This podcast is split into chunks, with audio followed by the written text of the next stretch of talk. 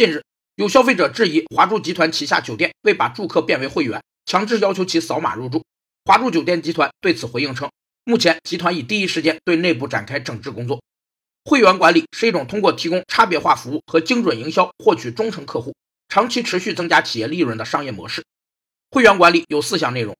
一是资格获取，根据企业市场策划需要，制定会员资格获得政策，在此政策下，客户自动或手工录入来获得会员资格；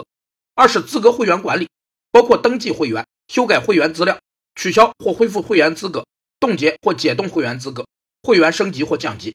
三是会员奖励与优惠。会员方案中重要的是定义会员资格获得方式、会员期间奖励、优惠与处罚措施。